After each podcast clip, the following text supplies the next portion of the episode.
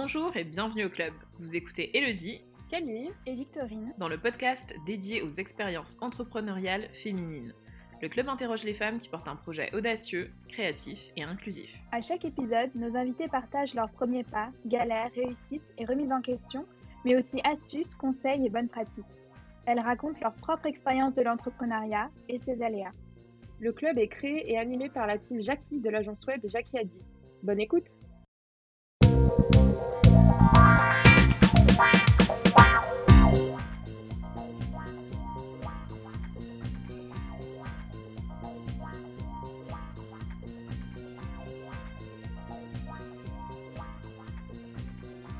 Elodie et moi-même, Victorine, avons le plaisir de recevoir Johanna, la fondatrice de la friperie Look Vintage. Derrière le micro du club, elle vient nous partager son parcours d'entrepreneur autodidacte et passionné. Bonjour Johanna, merci d'avoir accepté notre invitation. On est ravis de te recevoir et on a hâte d'écouter ton partage d'expérience. Bonjour, moi aussi je suis ravie d'être là. Merci de m'avoir invitée. pour commencer, j'aimerais te laisser euh, te présenter et nous parler de ta friperie. Mhm. Alors, du coup, je suis Johanna, je vais avoir 30 ans ce mois-ci. Et quand j'avais 20 ans, je me suis dit que c'était chouette d'acheter des vêtements d'occasion et de les vendre sur Internet. À l'époque, c'était un peu innovant parce que ça n'existait pas beaucoup. Il y avait eBay surtout, et puis quelques, quelques grosses friperies à Paris, mais sur Internet, on ne trouvait pas grand-chose. Et voilà, c'était un petit projet comme ça pour, pour rigoler, entre guillemets, à côté de mes études. Euh, j'ai lancé, ça avec une amie. Euh, voilà, on avait 20 ans, on était toutes les deux étudiantes.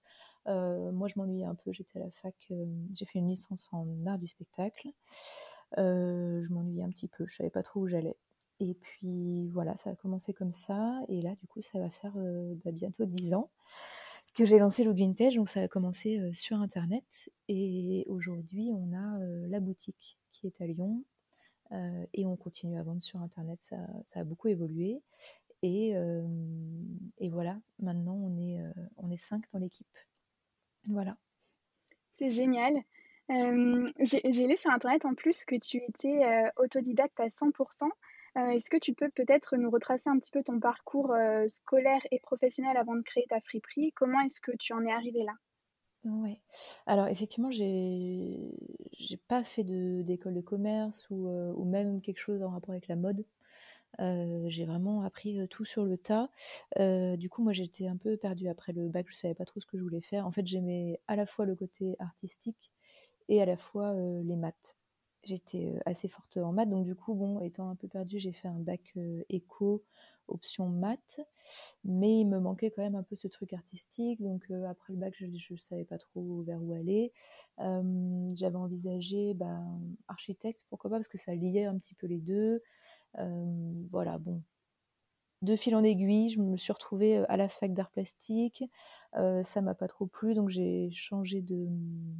En cours d'année, je me suis dirigée vers l'art du spectacle en me disant ah pourquoi pas l'art du spectacle? C'est vrai que je pourrais peut-être à long terme me retrouver euh, dans la gestion d'un espace culturel, euh, l'organisation d'un festival ou la gestion d'une structure culturelle, ça pourrait allier à la fois le côté euh, gestionnaire et le côté artistique. Et en fait, voilà, en deuxième année de licence, m'ennuyant un petit peu, je lance avec Noémie ce petit projet. Et, et en fait, c'est rigolo parce qu'avec le recul, je me rends compte que ben, ouais, j'ai réussi à retrouver à la fois ce côté gestion, chiffres, mathématiques, enfin voilà, gestion d'entreprise, quoi, avec le côté artistique que la mode apporte et le côté photographie, etc. Parce que c'est moi du coup qui gère la communication et les visuels, les photos, et ça c'est quelque chose que j'ai développé quand j'étais au lycée. Euh, j'ai commencé à faire beaucoup de photos, etc. Pas spécialement dans la mode, pas du tout, hein, mais plus des portraits, des photos d'ambiance, etc. Et c'est voilà, c'est un truc qui, qui est resté et qui me tenait beaucoup à cœur et qui me tient toujours beaucoup à cœur quand j'ai quand j'ai lancé le vintage et par la suite. Est-ce que du coup, il y a eu un élément déclencheur qui t'a donné envie de te lancer à temps plein? Alors, euh, du coup, j'ai fait, euh, pendant un an et demi, euh, le en tant qu'étudiante Et en fait, au bout de au bout de an, au bout d'un an, mon amie Noémie avec qui j'avais lancé le projet a quitté Vintage pour se consacrer à ses études. Elle, elle était en école d'ingénieur, donc elle avait un peu moins de de temps que moi. Donc elle s'est consacrée à ses études. Moi, je me suis retrouvée avec le projet toute seule, et là, je me suis dit: «Waouh, c'est beaucoup de boulot, pour une seule personne» et en plus de ça, à côté, mes études, bon, je sais pas trop où ça va, la licence n'étant pas du tout professionnalisante, après la licence, il aurait fallu que je continue sur autre chose, je savais pas quoi et voilà. Du coup, je me suis dit: «Ah mais moi, ce projet de fringues, ça me plaît beaucoup». entre-temps, en fait, entre le moment où je l'ai lancé et la fin de mes études, il y avait eu un petit peu tout le scandale aussi sur, la fast fashion avec, l'effondrement du Rana Plaza et cetera. Donc il y avait eu un peu une conscience, écologique, enfin, ouais, écologique et humaine qui commençait à s'éveiller par rapport à la mode et je pense que ça a joué parce que autant quand j'ai lancé Look Vintage, c'était pas spécialement, un moteur, autant quand je me suis dit: «Vas-y, je vais essayer de faire ça à temps plein, parce que ça a du sens, et parce que c'est chouette de proposer une alternative aussi à ce qu'on trouve dans les magasins et cetera». voilà, je pense que ça a joué, parce que aussi entre temps, moi pendant mes études, à un moment j'ai pris un petit boulot et je me suis retrouvée en boîte d'intérim qui m'a mis, à bosser chez H&M. à peu près à ce moment-là, il y a eu un peu les scandales qui ont commencé à exploser, et voilà des des marques qui ont commencé à être dénoncées.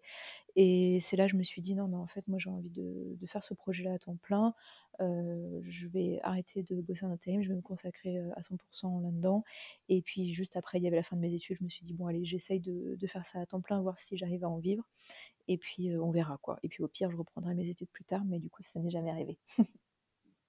Et tu as pas eu, une certaine appréhension? Parce que je sais pas, à quoi ressemble ton entourage. Est-ce que, autour de toi, il y a des membres de ta famille qui ont déjà entrepris? Est-ce que ça leur a pas fait peur?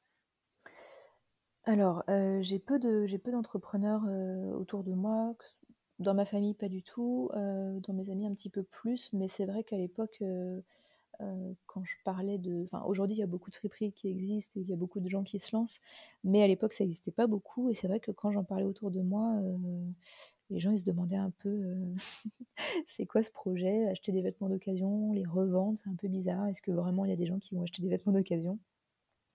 et donc heu, oui, il y avait de l'appréhension, c'est sûr et puis, heu, c'est un boulot qui demande énormément de temps. Chaque vêtement demande beaucoup de temps, à être, bah, déniché, lavé, remis en état, pris en photo et cetera, mis mis en ligne, faire les colis, voilà, donc c'est vrai que je me suis dit: «Mais est-ce que vraiment ce, heu, comment dire? Ce business plan entre guillemets est viable?» parce que, heu, bah, voilà, comme ça prend beaucoup de temps, qu'à l'époque ça se faisait pas beaucoup, heu, voilà, donc mais bon, ça a mis du temps aussi à être viable, donc c'est vrai qu'au début je me lançais vraiment en me disant, que ça allait être, au début peut-être compliqué, que j'allais pas gagner beaucoup d'argent, mais que comme ça avait du sens pour moi, ça compensait le côté financier et c'est ce qui s'est passé pendant, plusieurs années. Voilà, donc oui, un petit peu d'appréhension en quittant mes études, mais hem, mes parents me soutenaient quand même. Au début, ils m'ont dit: «Bon, bah, voilà, durant les premiers mois de où tu vas quitter le statut étudiante, mais heu, lancer enfin faire ça, heu, à temps plein, on va continuer à t'aider un petit peu sur ton loyer et tout», donc ils m'ont aidée encore, quelques mois, quoi et puis après ça a commencé à rouler, à rouler à peu près. C'est génial, c'est bah, c'est hyper, heu, intéressant, de la façon dont tu t'es lancée et dont tu en parles, on a l'impression qu'il y avait pas, enfin qu'il y avait de l'appréhension, mais que la passion, passait au-dessus. Mmh. Hem, est-ce que tu peux juste nous refaire un petit peu la timeline? Puisqu'aujourd'hui, heu, Look Vintage, c'est, un shop, physique et un shop en ligne. Comment ça s'est passé au tout début? Qu'est-ce qui est est-ce que c'était d'abord en ligne et ou d'abord physique? Alors du coup, heu, ça a été lancé en 2011, donc en 2011, c'était, heu, quand on a lancé le projet, heu, toutes les 2, c'était un blog. C'était un peu l'époque des blogs mode et donc on avait fait un blog où on présentait les fringues, sur des looks entiers, en fait, donc les gens pouvaient acheter soit la tenue entière, soit, juste le pantalon ou juste le haut. Donc ça, c'était en 2011. Ensuite, assez vite, donc en 2012, un an plus tard, on a quitté le format blog. au moment où mon ami a lâché le projet, où je me suis retrouvée toute seule, j'ai quitté le format blog qui était beaucoup trop complexe au niveau de la logistique, parce que les gens devaient envoyer des mails, envoyer des chèques. Enfin bon, il n'y avait pas de paiement en ligne. C'était voilà. Donc en 2012, j'ai créé le, le e-shop, là avec une plateforme de paiement sécurisée, etc. C'est celui qui existe encore aujourd'hui. En 2012. Ensuite, il y a eu quand même pas mal de temps. Il y a eu 5 ans où il y a eu que la partie vente en ligne. Et la boutique, elle a été ouverte en 2017, donc 5 ans plus tard. et voilà, et à partir de là, un an plus tard, donc pendant un an, j'ai eu la boutique. deux ans même, pendant deux ans, j'ai eu la boutique et le site internet. Euh, à gérer de front, ce qui a commencé à être compliqué. Au début, ça allait quand la boutique bah, voilà, était très peu connue, qu'il y avait peu de gens, peu d'accueil client à, gérer. Euh, au bout de deux ans, euh, c'était clairement plus possible. en gros, il y avait soit l'accueil client qui était pénalisé par le fait que je devais bah, m'occuper des colis, des mails, du SAV, mettre les, photos, les articles en ligne, soit le site internet qui était pénalisé par la boutique parce que j'avais plus vraiment le temps de faire des photos et de mettre des trucs en ligne. Donc, euh, au bout de, voilà, en 2019, au bout de deux ans de boutique, je me suis dit, c'est pas possible, il faut que, que j'embauche des gens, j'arrive plus à, tenir toute seule. Et j'arrivais toujours pas à vivre euh, hyper, hyper euh, bien financièrement. Donc, du coup, j'ai embauché deux personnes, une personne pour tenir la boutique et une personne pour gérer le site internet. À partir de là, ça a commencé à être beaucoup plus tenable comme vie, déjà en, en heures de travail pour moi, d'avoir une équipe, d'avoir des gens qui bossaient avec moi, ça, a tout changé. Et puis un an plus tard, j'ai embauché du coup deux autres personnes. Benjamin qui a rejoint Noémie pour gérer la partie vente en ligne. Donc Noémie, au passage, c'est la fille avec qui j'ai créé Look Vintage il y a 10 ans, qui est revenue du coup dans l'entreprise comme, comme salariée pour gérer le site. Et côté boutique, j'ai embauché Camille qui a rejoint Emilia. Et, et voilà pour l'instant, on, est, on en est là. C'est vraiment, euh, c'est vraiment top quand même de voir euh, un peu, euh, ben, d'avoir cette explication de la timeline, à quel moment tout ça s'est fait. Moi, j'aimerais bien savoir justement, est-ce que c'est au moment où tu as pu embaucher ces deux premières personnes que tu as pu faire un switch vers la rentabilité, en plus de d'avoir ben, un rythme de vie un peu plus confortable, ou est-ce que c'est une rentabilité première qui t'a permis d'embaucher ces personnes-là? Comment ça s'est un peu créer tout ça? Alors du coup, ouais, ça c'est vrai que c'est super intéressant parce que je pense qu'il y a beaucoup d'entrepreneurs qui se lancent et qui ont pas forcément, qui sont pas forcément accompagnés, drivés par, par des gens, ce qui a été mon cas, et qui pensent qu'il il faut attendre d'avoir une rentabilité pour pouvoir embaucher des gens. Et en fait, en tout cas, pour moi, c'est vrai que je, je, je témoigne pas mal là-dessus parce que je trouve que c'est intéressant et que ça encourage les gens. Pour moi, ça a été un vrai investissement euh, d'embaucher des gens. C'est-à-dire que c'était un peu juste euh, pour vivre moi toute seule. Mais à partir du moment où j'ai embauché euh, bah, du coup Emilia et Noémie, c'est le moment où ça a commencé à être bien pour moi et pour nous trois en fait. Enfin, D'un coup, en fait, on est passé d'une boîte qui a du mal à payer une personne à une boîte qui arrive à payer trois personnes. Euh, et ça, ça a été fou pour moi. Et si enfin, maintenant, avec du recul, je me dis j'aurais dû le faire beaucoup plus tôt. Après, je pense qu'il y avait aussi une histoire de, de timing, dans le sens où euh, avant, euh, peut-être qu'il y avait beaucoup moins de demandes aussi au niveau du vêtement d'occasion, etc. Donc, bon, j'ai pas de regrets, mais c'est vrai que j'ai eu beaucoup, j'ai hésité pendant longtemps et je me disais, mais c'est pas possible, ça va pas marcher. Et en fait, si, carrément, ça a été justement le fait de d'avoir une personne qui gère à temps plein le site, ça a permis de mettre plus d'articles en ligne, d'avoir un, meilleur choix, enfin plus de choix, plus de, euh, de réactivité au niveau du SAV, etc. Et en boutique, c'est pareil, en fait, le fait d'avoir euh, euh, Emilia qui tenait la boutique, avait un meilleur accueil client, elle pouvait remettre plus d'articles aussi dans les rayons, donc les rayons étaient beaucoup plus fournis, beaucoup plus de choix. Et tout ça, ça a fait que, ouais, voilà, aussi bien le site comme la boutique ont pu faire un meilleur chiffre d'affaires et ont pu dégager les trois salaires.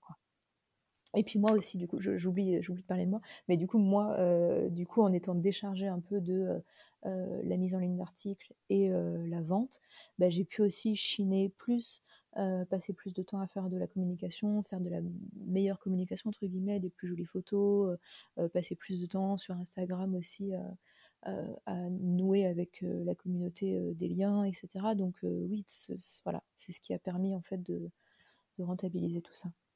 Ok, je comprends. Et j'aimerais bien savoir pour le recrutement, euh, est-ce que ça n'a pas été euh, une angoisse? Comment est-ce que tu as euh, géré un peu ça? Parce que le fait de manager au final, bah, c'est un peu un métier à part entière. Et comme tu nous as expliqué dans ton parcours de base, tu étais dans les arts du spectacle. Et là, donc, tu as entrepris vraiment tout en autodidacte. est-ce, que, est-ce que tu peux nous parler un peu de, cette partie recrutement, création d'une, équipe, même d'une culture d'entreprise au final, autour de valeurs communes quoi? Oui, alors un peu comme pour le lancement de la boîte et le développement, le recrutement et le management, j'ai vraiment appris aussi sur le tas. J'ai eu plutôt de la chance jusqu'à maintenant. Euh, le recrutement s'est fait hyper facilement dans le sens où j'ai pas eu besoin de euh, mettre une annonce, euh, passer plusieurs entretiens, choisir une personne, etc. Donc la première, enfin les deux personnes que j'ai embauchées en premier, Noémie et Emilia. Donc Noémie, étant mon amie avec qui j'ai lancé le projet, bon, ça s'est fait assez naturellement. Quoi. Elle m'a dit, mais pourquoi voilà, elle, cherchait du boulot. Euh, moi, je, commençais à me dire, mais c'est pas possible, il faut que, j'ai de l'aide. Et elle m'a dit, mais pourquoi moi je récupérais pas le site? Donc ça s'est fait comme ça, euh, très naturellement. Et euh, pour Emilia, c'est une cliente de la boutique à la base, donc que je connaissais depuis un an ou deux parce que je la voyais régulièrement en boutique, et qui avait posé pour moi pour des photos. Donc on avait commencé à, à nouer une relation où on s'entendait bien parce que je la prenais de temps en temps en photo pour, pour les articles du site. Et puis un peu pareil, euh, à un moment, euh, je lui ai dit que je pensais à embaucher et elle, elle m'a dit, oh là là, mais moi, euh, j'ai envie de quitter mon job. ce serait le rêve de bosser pour toi. voilà. Donc ça s'est fait un peu comme ça pour les deux, pour les deux premières salariés. Et ensuite, Benjamin a rejoint l'équipe du coup pour le site. Pareil, c'est quelqu'un que, Noémie et moi on connaît depuis plusieurs années. Donc du coup, ça s'est fait aussi euh, assez naturellement. Enfin, je lui ai fait passer un entretien, bien sûr. On enfin, tout le monde d'ailleurs, à tout le monde, j'ai fait passer un entretien où je revenais un peu sur ma boîte, sur ce que j'attendais, sur ce que j'espérais, et où eux, à chaque fois, ils me, ils me donnaient un peu leur parcours et tout. Mais au final, euh, j'ai, pour mes quatre salariés actuels, euh, j'ai jamais fait deux entretiens à chaque fois, quoi je les ai toujours pris euh, tout de suite. Quoi. Et Camille, qui a rejoint du coup l'équipe euh, en boutique, pareil, c'est une amie à moi qui tourne autour du projet depuis des années, qui m'a aidé à, ouvrir la boutique, qui allait des fois chiner avec moi, qui me filait des coups de main euh, assez régulièrement. donc c'était évident que dès que j'aurais de la place pour elle, je, dans l'équipe aussi. Donc jusqu'à maintenant, ça s'est fait euh, assez facilement. Là, je vais avoir pour la première fois euh, pour mes futurs salariés, parce que là, j'ai un, petit changement d'équipe et, euh, je vais du coup, enfin, je viens de recruter une nouvelle personne pour remplacer Emilia et je vais recruter une nouvelle personne pour remplacer Camille. Donc en gros, l'équipe de la boutique va entièrement changer. et là, pour la première fois, je vais avoir un processus un petit peu plus. Enfin, voilà, je vais embaucher des gens que je ne connais pas d'avant. mais jusqu'à maintenant, voilà, j'ai eu de la chance parce que ça se fait facilement. Il y a beaucoup de gens aussi qui me qui m'envoient des candidatures. Donc en fait, je pense que voilà, finalement, c'est assez marrant, mais le processus de recrutement le plus comment dire normé, enfin le plus ah mince, j'arrive pas à retrouver le mot. Le processus de recrutement le plus euh, classique, entre guillemets, que j'ai pu faire, c'était euh, pour des stagiaires, par exemple, ou pour des alternants. Là, on a, on a trouvé une alternante pour la rentrée, et où là, effectivement, euh, j'ai démarché des écoles, j'ai mis à l'écrit mon, mon, offre d'alternance, j'ai reçu plein de CV, j'ai fait un tri, j'ai fait plusieurs entretiens. Donc finalement, pour les salariés, jusqu'à maintenant, ça s'est plutôt bien passé, assez assez fluide. Et euh, oui, là, pour l'alternance, ça a été euh, la première fois, effectivement, où, j'avais un processus un peu plus classique, quoi. Ok, ça marche, c'est super intéressant, mais je pense que pour plein d'entrepreneurs, c'est souvent ça. Euh, c'est d'abord le premier cercle qu'on embauche parce qu'au final, c'est des gens dont on connaît les compétences simplement et qui s'intéressent au projet depuis longtemps. justement, maintenant, vous êtes, vous êtes une équipe. Le, management de cette équipe comment ça se passe au quotidien? Euh, Ce serait quoi une journée classique euh, chez Look Vintage pour ton équipe et toi? Alors, donc ce qu'il faut savoir, au niveau de mon équipe, c'est que du coup, on n'est pas tous basés au même endroit. Donc moi, j'habite à Lyon, là où il y a la boutique et mes 2 salariés qui tiennent la boutique et pour ce qui est, vente en ligne, Noémie et Benjamin, ils habitent en région angevine, donc c'est eux qui gèrent le site, mais ils sont à distance. En fait, on a 2 stocks bien séparés, ce qui est en boutique, heu, n'est pas en ligne, ce qui est en ligne n'est pas dans boutique et hem et voilà, donc pour ce qui est de Noémie et Benjamin, heu, donc eux, ils ont des horaires de bureau, assez classiques. Donc ils vont dans les locaux, ils ont soit des colis, soit du SAV, soit, de la prise de photos pour mettre les articles en ligne, faire des fiches produits, trier le stock pour préparer les futurs arrivages. Voilà, ça va être principalement ça. Pour ce qui est de mes vendeuses en boutique, bah, du coup, ça va être, heu, ouvrir la boutique, heu, remettre des articles en stock. On a une boutique avec une arrière-boutique et dans l'arrière-boutique, on a, heu, bah, le stock qui est pas encore trié, qui doit être lavé, repassé, étiqueté. Donc elles vont, avoir, à la fois la partie accueil et conseil client, à la fois la partie, tri du stock, préparation des nouveautés en rayon et cetera et du coup, pour moi, je vais avoir vraiment le comment dire? Le regard un peu extérieur, heu, de gestion. Donc heu, moi, du coup, j'ai un bureau avec mon ordinateur, donc j'ai quand même une bonne partie de mon boulot qui est sur un ordi. Ça va être, heu, répondre aux mails, superviser un peu, qu'on ait, enfin bon, heu, c'est dur c'est toujours dur d'expliquer ce cette partie du boulot parce que j'ai l'impression de passer beaucoup de temps devant mon ordi, mais quand il faut expliquer de quoi il s'agit, c'est toujours compliqué, je trouve. Donc il va y avoir, oui, tout ce qui est boîte mail. J'ai beaucoup de sollicitations quand même, pas mal d'étudiants qui me qui m'interrogent pour leur, heu, leur mémoire, par exemple, ce genre de choses. Je vais avoir toute la partie, heu, ben, commander, heu heu, des sacs en craft pour la boutique ou enfin voilà, tout ce qui est, commande de matériel, ah là, on n'a pas pensé, il nous faut ça, enfin voilà. Tout ce qui est gestion du planning, genre, à tel moment il faut aller, chiner du stock. Ah là, on n'a plus de veste en jean, il faut que je trouve un moyen d'en retrouver. Donc je vais avoir des journées qui sont dédiées, pour le pour le chinage, du stock.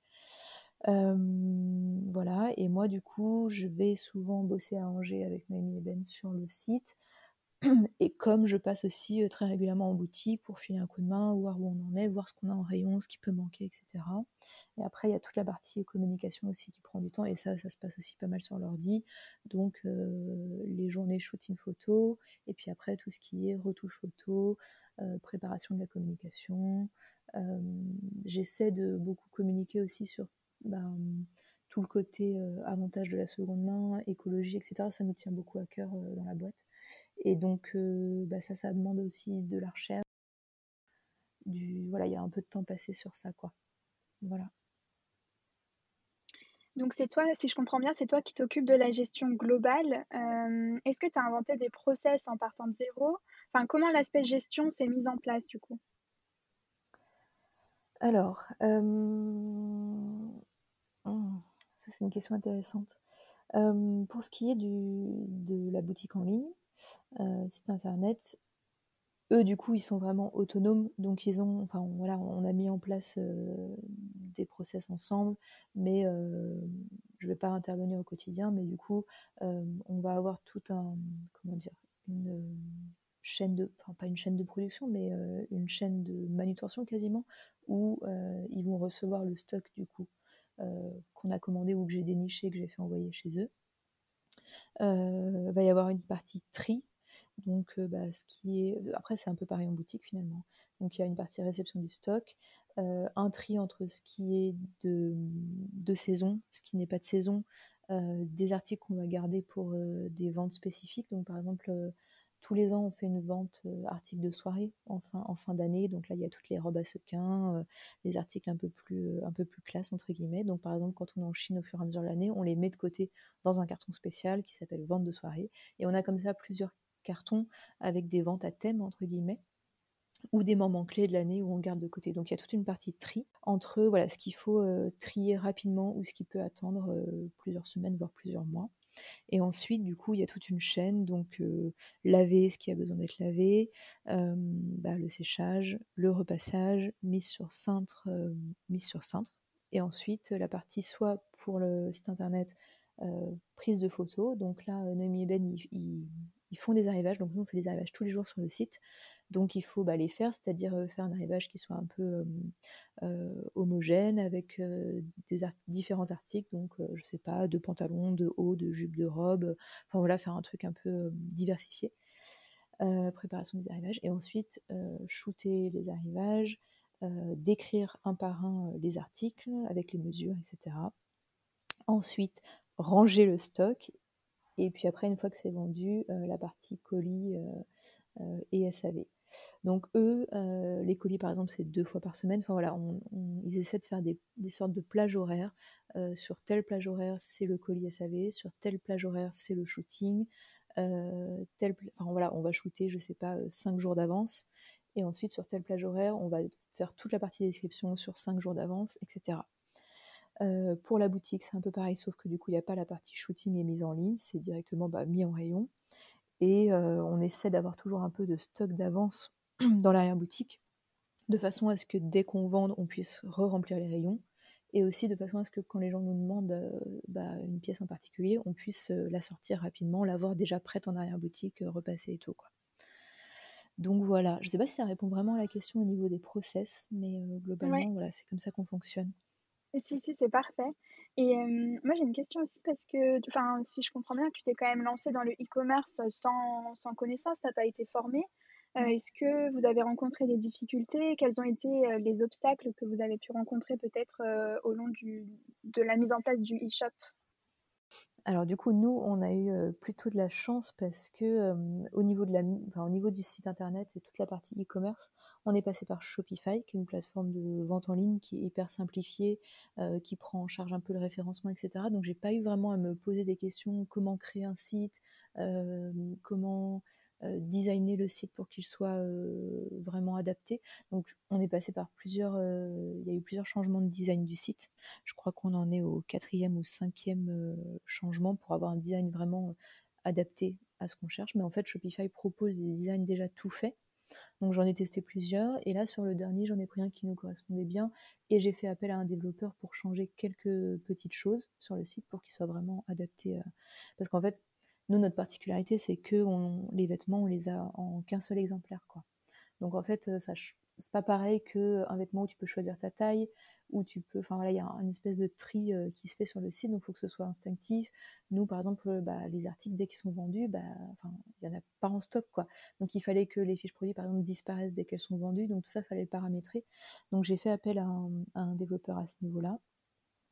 Ensuite, euh, là où je dis que j'ai de la chance, c'est que on a quand même une demande qui est supérieure à l'offre qu'on peut mettre en ligne. C'est-à-dire que jusqu'à maintenant, on n'a pas eu besoin de se dire oh là là, on a énormément d'articles en ligne qui ne partent pas, comment faire pour les vendre? C'est plutôt les articles partent assez vite. Et nous, c'est plutôt une problématique de comment faire pour, mettre qu'il y ait plus de choix en ligne. quoi. Donc là-dessus, on a de la chance et c'est vrai que du coup, ça m'a toujours évité jusqu'à maintenant de creuser sur bah, comment faire connaître le site, comment mieux référencer, comment voilà. J'ai pas eu besoin de, trop creuser à ce niveau-là et heureusement parce que là, du coup, effectivement, moi n'ayant pas les compétences et ça arrivera certainement parce que comme on voudrait développer la partie en ligne, il y a peut-être un moment effectivement où on mettra plus d'articles en ligne que ce que les gens achètent.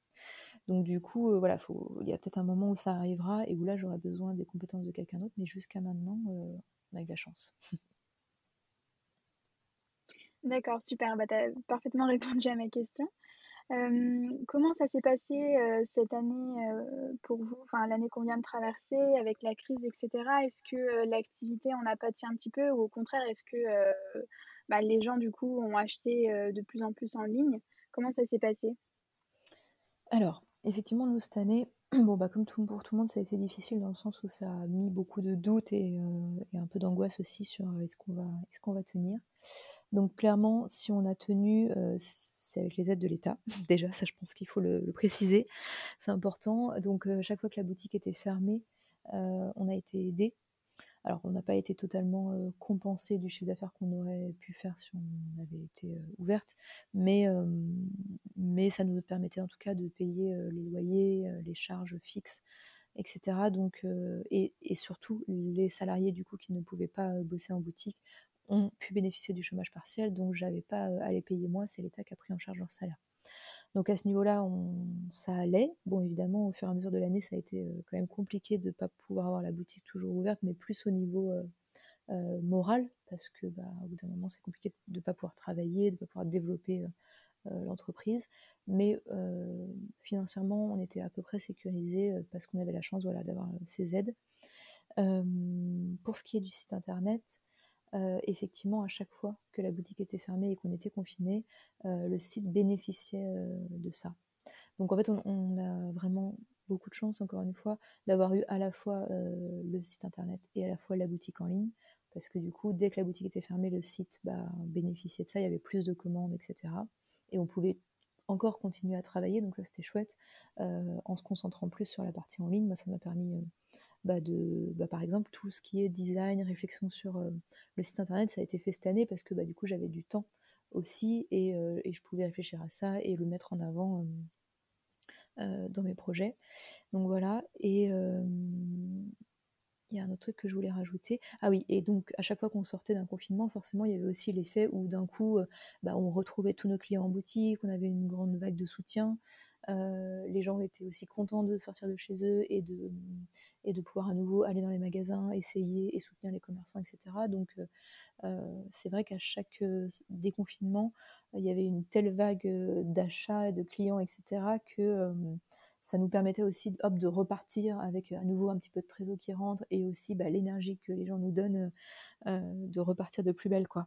Donc, donc voilà, ça a été une année un peu difficile. Bah, en fait, ça a surtout été 2020 qui a été euh, ouais, le, début en fait, le début du Covid, de la crise Covid, ça, ça a été, euh, ça a été difficile parce que comme tout le monde, hein, il y a eu un peu ce truc de oh, ça y est, on est tous à l'arrêt, qu'est-ce qui va se passer et comment on va ressortir de cette crise? Alors après, comment on va ressortir de cette crise, ça, ça reste une question.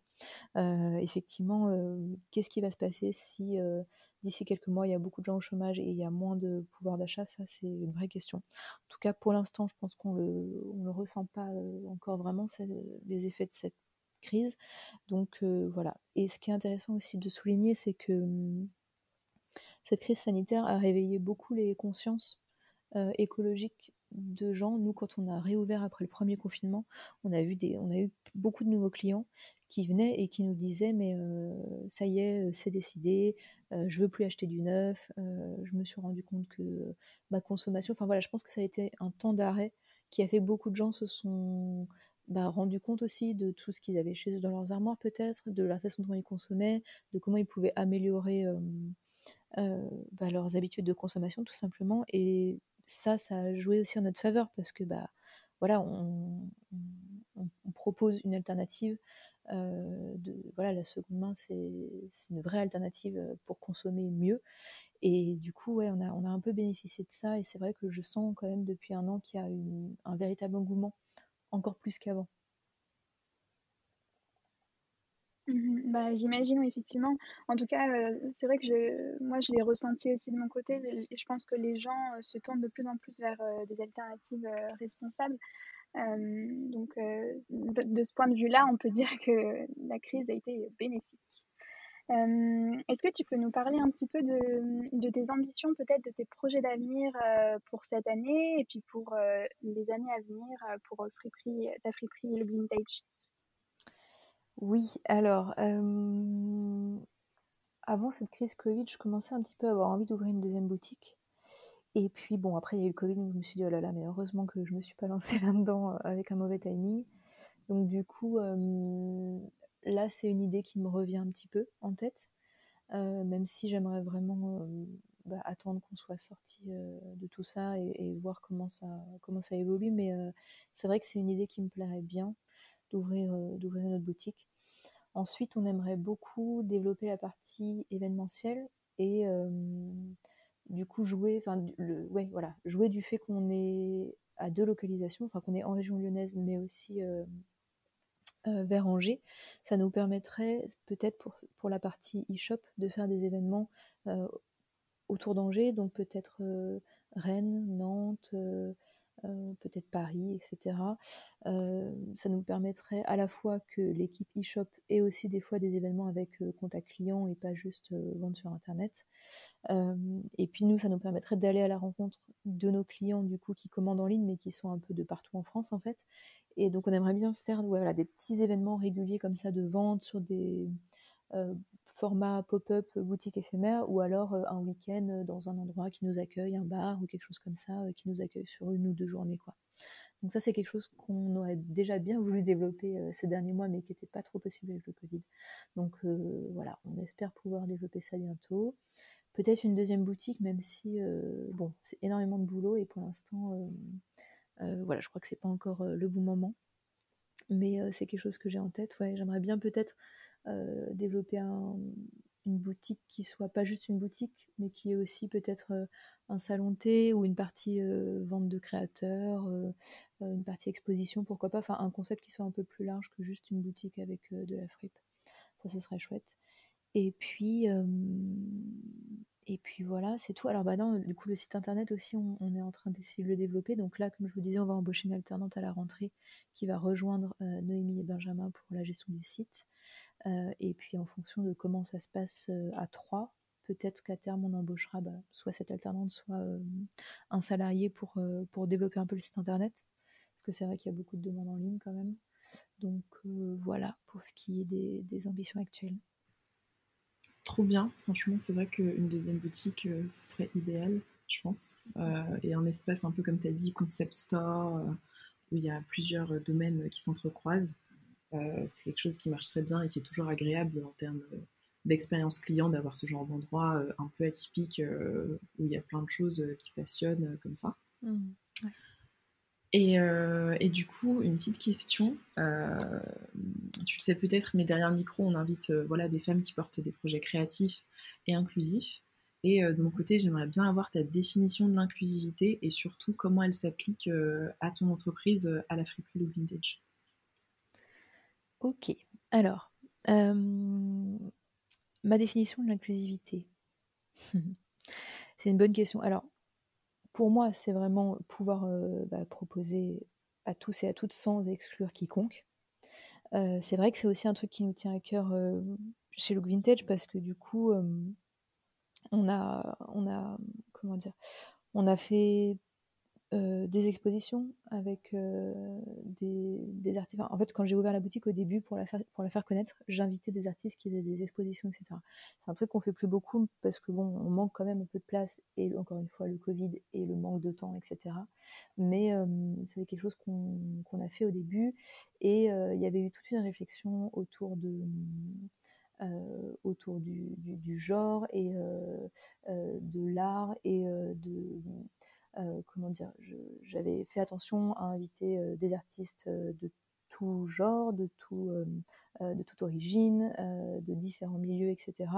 On avait fait une petite intervention aussi, on avait eu une exposition sur, sur les drag queens, et donc on avait eu une intervention avec des drag queens qui étaient venues et qui avaient un peu expliqué un petit peu tout leur, leur, toute leur démarche. Euh, on avait fait une espèce de question-réponse avec. Euh, donc c'était une soirée vernissage et en même temps il y avait une petite intervention où ils expliquaient un peu leur démarche et il y avait euh, bah, des clients qui pouvaient poser des questions voilà, sur, tout ce milieu. moi, je mets beaucoup en avant aussi, enfin, on essaie de le faire quand les gens viennent en boutique, mais inciter les, gens à ne pas se cantonner à des normes au niveau du vêtement et à pouvoir euh, bah, ne pas s'empêcher d'aller voir euh, dans le rayon homme si tu es une femme, ne pas s'empêcher euh, d'acheter une jupe si tu as envie de porter une jupe mais que tu es un homme. voilà, donc on, on, a un peu communiqué là-dessus. On, essaye aussi dans l'accueil client, même sur le site, on a une rubrique unisexe aussi. voilà, et au niveau bah, de, comment dire, du, de la représentation des modèles photos que moi je je mets en avant quand je shoote les vêtements sur des, sur des gens. et ben c'est pareil, euh, j'ai toujours essayé de faire attention à avoir euh, toutes les couleurs de peau, euh, toutes les morphologies aussi à avoir de la diversité, à proposer bah, des garçons très efféminés qui vont pas avoir de soucis à être maquillés par exemple ou ce genre de choses. Donc ouais c'est quelque chose qui m'a toujours tenu à cœur et je trouve que le vintage et le vêtement d'occasion, il y a vraiment une réappropriation aussi d'un vêtement qui à la base a déjà été porté. Donc, je sais pas, il y a une espèce de, de oui, de côté un peu original. souvent, les gens s'habillent d'occasion aussi pour avoir une pièce qu'ils vont pas trouver chez d'autres gens, donc ils cherchent un peu l'originalité euh, qu'on va pas avoir dans tous les magazines euh, et qui va pas forcément suivre les tendances. Et du coup, je, trouve qu'il y a vraiment un truc intéressant au niveau du vêtement d'occasion et particulièrement vintage parce qu'en plus, ça touche à des styles un peu plus euh, assumés parfois. Donc, euh, il y a vraiment ce truc de j'achète un vêtement et je vais m'amuser avec, je vais me, me l'approprier aussi et je trouve que c'est un super outil aussi pour prendre, confiance en soi peut-être et, et comment dire, bah, trouver son style et comment, ah, j'arrive pas à trouver le mot. Enfin oui, se construire un style qui nous ressemble. Voilà, quel que soit bah, qui, oui, quel que soit ce qu'on est. Voilà. C'est top, franchement, c'est super intéressant et je pense que c'est très important, euh, bah, toutes les choses que c'est de mettre en place euh, dans, un but d'inclusivité, mais au final aussi de, bienveillance et de représentation, parce que euh, dans la mode, dans la fast fashion en général, c'est un peu le contraire, c'est pas trop ce qu'on voit. et c'est vrai que maintenant ils essaient de se réapproprier un peu ce genre de code aussi, parce qu'ils se rendent compte qu'à un moment, les gens ne s'identifient plus. Mais c'est vraiment vraiment top et à nouveau euh, très très important. Et comme tu as dit, je pense aussi qu'il y a une vraie euh, réappropriation euh, du vêtement par la seconde main pour se découvrir soi-même. ce qui est vraiment encore plus important, surtout dans l'époque dans laquelle on vit, où c'est un peu le bordel partout. C'est difficile de savoir qui on est, et, avec ce genre d'activité, c'est un un peu plus doux, si je puis dire.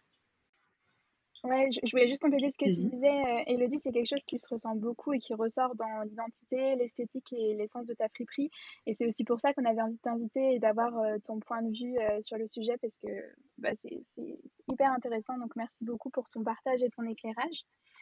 on aimerait terminer avec notre question signature qui est est-ce que tu te considères comme étant une entrepreneur, sachant que voilà, on a bien compris que tu avais un, parcours qui était assez intuitif, naturel et voilà donc est-ce que toi aujourd'hui tu te considères comme comme une entrepreneur? Est-ce que tu te présentes comme telle? Alors, alors bon, déjà merci pour, pour le précédent compliment. Ça me fait vraiment plaisir de, de savoir que ça se ressent à travers, à travers la communication, etc. Donc merci pour ça. Et pour ce qui est de se sentir entrepreneur, alors aujourd'hui oui, mais j'ai mis beaucoup de temps pendant, euh, bah, pendant des années, je pense pendant euh, sept ans. Je pense que oui, ça doit faire euh, bah, en fait, c'est depuis que j'ai embauché, voilà, depuis que j'ai embauché mes salariés, je me sens plus entrepreneuse. Euh, mais, euh, mais pendant très longtemps, pour moi, j'achetais des fringues et je les revendais, quoi. Enfin, j'avais pas du tout conscience que j'avais une entreprise. J'avais pas du tout conscience que je mettais en place euh, bah, différents process pour améliorer le chiffre d'affaires, etc. Pour moi, c'était juste, j'achète des fringues, je les revends, j'essaie de gagner ma vie. Mais c'est vrai que depuis que j'ai des salariés, ça m'a vraiment aidé à me rendre compte que, bah, d'une part, que j'aimais ça, vraiment réfléchir sur la gestion, le développement, l'amélioration, voilà, et puis le fait d'avoir des gens dans mon, dans mon, équipe qui se lèvent tous les matins pour, bah, pour bosser pour moi, pour défendre bah, les valeurs de la boîte et tout, c'est vrai que ça, ça a été une vraie révélation. Donc je dirais qu'aujourd'hui, oui, mais que ça a mis beaucoup de temps à arriver. D'accord. Et bon, toute dernière question, si tu avais trois, conseils à donner à quelqu'un qui n'ose pas forcément se lancer, qu'est-ce que ce serait? Alors, je dirais ne pas avoir peur de faire quelque chose de différent parce que parce que c'est hyper important d'avoir son univers, sa marque et, de, réussir à se différencier. Bah, surtout qu'aujourd'hui avec Internet, c'est vrai qu'il y a beaucoup de gens qui se lancent et ça devient plus facile, je trouve, d'avoir plein d'informations et de, se lancer. Mais, du coup, il y a aussi beaucoup plus de, propositions sur le marché. Donc, je dirais oui, ne pas avoir peur de faire quelque chose qui nous ressemble, enfin qui, ressemble à la personne qui veut se lancer. Et, ça, ça va être la façon de se démarquer et d'avoir un vrai univers à soi. Donc ça, ce serait mon premier conseil. Ensuite, bah, je dirais comme on disait tout à l'heure, heu, quand on commence à se dire que peut-être on aurait besoin d'aide, heu, ne pas voilà, vraiment parier sur cet investissement, heu, d'embaucher ou en tout cas de se faire, aider. Ça pour moi, ouais, c'est un vrai investissement sur l'avenir et il vaut mieux tenter ça, quitte à revenir après tout seul, plutôt que de rester longtemps en se disant: «Ah mais j'aurais peut-être besoin d'aide». Voilà, je dirais peut-être, oser passer le cap, de se faire, entourer et de se faire, de se faire aider ou de se lancer avec quelqu'un si on a peur de se lancer tout seul parce que mine de rien, c'est, c'est pas la même énergie et je pense que quand on a peur de se lancer tout seul, ça peut être important d'avoir quelqu'un qui est aussi peut-être complémentaire entre, bah, par exemple, quelqu'un qui va adorer la comptabilité et quelqu'un qui va être un peu plus créatif. Ça peut être hyper intéressant de trouver un duo qui qui fonctionne comme ça. Et troisième conseil, hem je dirais suivre son intuition. Hem, c'est-à-dire que moi, par exemple, j'ai eu beaucoup de conseils, enfin, en 10 ans, j'ai eu beaucoup de conseils d'entrepreneurs avec qui je discutais un peu de, ma boîte et des fois, on me donnait des conseils qui étaient enfin, qui me ressemblaient pas du tout, heu, dans lequel je me sentais pas du tout par exemple, bon, bah, voilà, souvent on te dit qu'il faut, faire du réseautage, heu heu, essayer de rencontrer des gens qui vont pouvoir, t'aider et tout et moi, par exemple, c'est quelque chose qui me bloque complètement et que je n'arrivais pas du tout à faire et pendant longtemps, je me disais, heu: «Je je suis peut-être pas une bonne entrepreneuse, je suis peut-être pas une vraie entrepreneuse» et cetera. Il y a toujours aussi, ce sentiment de ne pas se sentir légitime qui voilà, qu'on est beaucoup à ressentir. Avec du recul, je me rends compte qu'en fait, on peut faire aussi à sa sauce, quoi et que justement le fait de de pas m'être forcée à faire des choses qui me correspondaient pas, heu, ont fait qu'aujourd'hui ma boîte, bah, me correspond entièrement et que je suis vraiment épanouie, heu. Je pense qu'il faut que chacun est différent et chacun peut créer une entreprise qui lui ressemble, dans lequel il est bien donc ouais, suivre son intuition, ça me paraît important comme conseil. Voilà. Génial. Bah, en tout cas, heu, on te rejoint dans les 3 conseils que tu as donnés, on te rejoint, su surtout le dernier. Nous, c'est vraiment notre philosophie, à 300 heu, au sein de l'agence qu'on a, créée avec les filles, Jackie Addy. Hem, donc c'est vraiment super. Merci beaucoup Johanna pour ton partage. Si les auditeurs souhaitent te retrouver, où est-ce qu'on peut les rediriger vers, vers Instagram peut-être? Oui, alors le compte Instagram, c'est Friperie Look Vintage, tout attaché et le site internet www.look-vintage.com. Voilà Génial. et en boutique à Lyon, si jamais vous êtes sur Lyon, on est au Ouais 8 quai de Bondy, quartier, heu, Saint-Paul. Et bah, super. Merci beaucoup pour votre invitation. Ça m'a fait très plaisir de de partager tout ça. Merci à toi. À bientôt. Merci à toi. Au À revoir, à bientôt.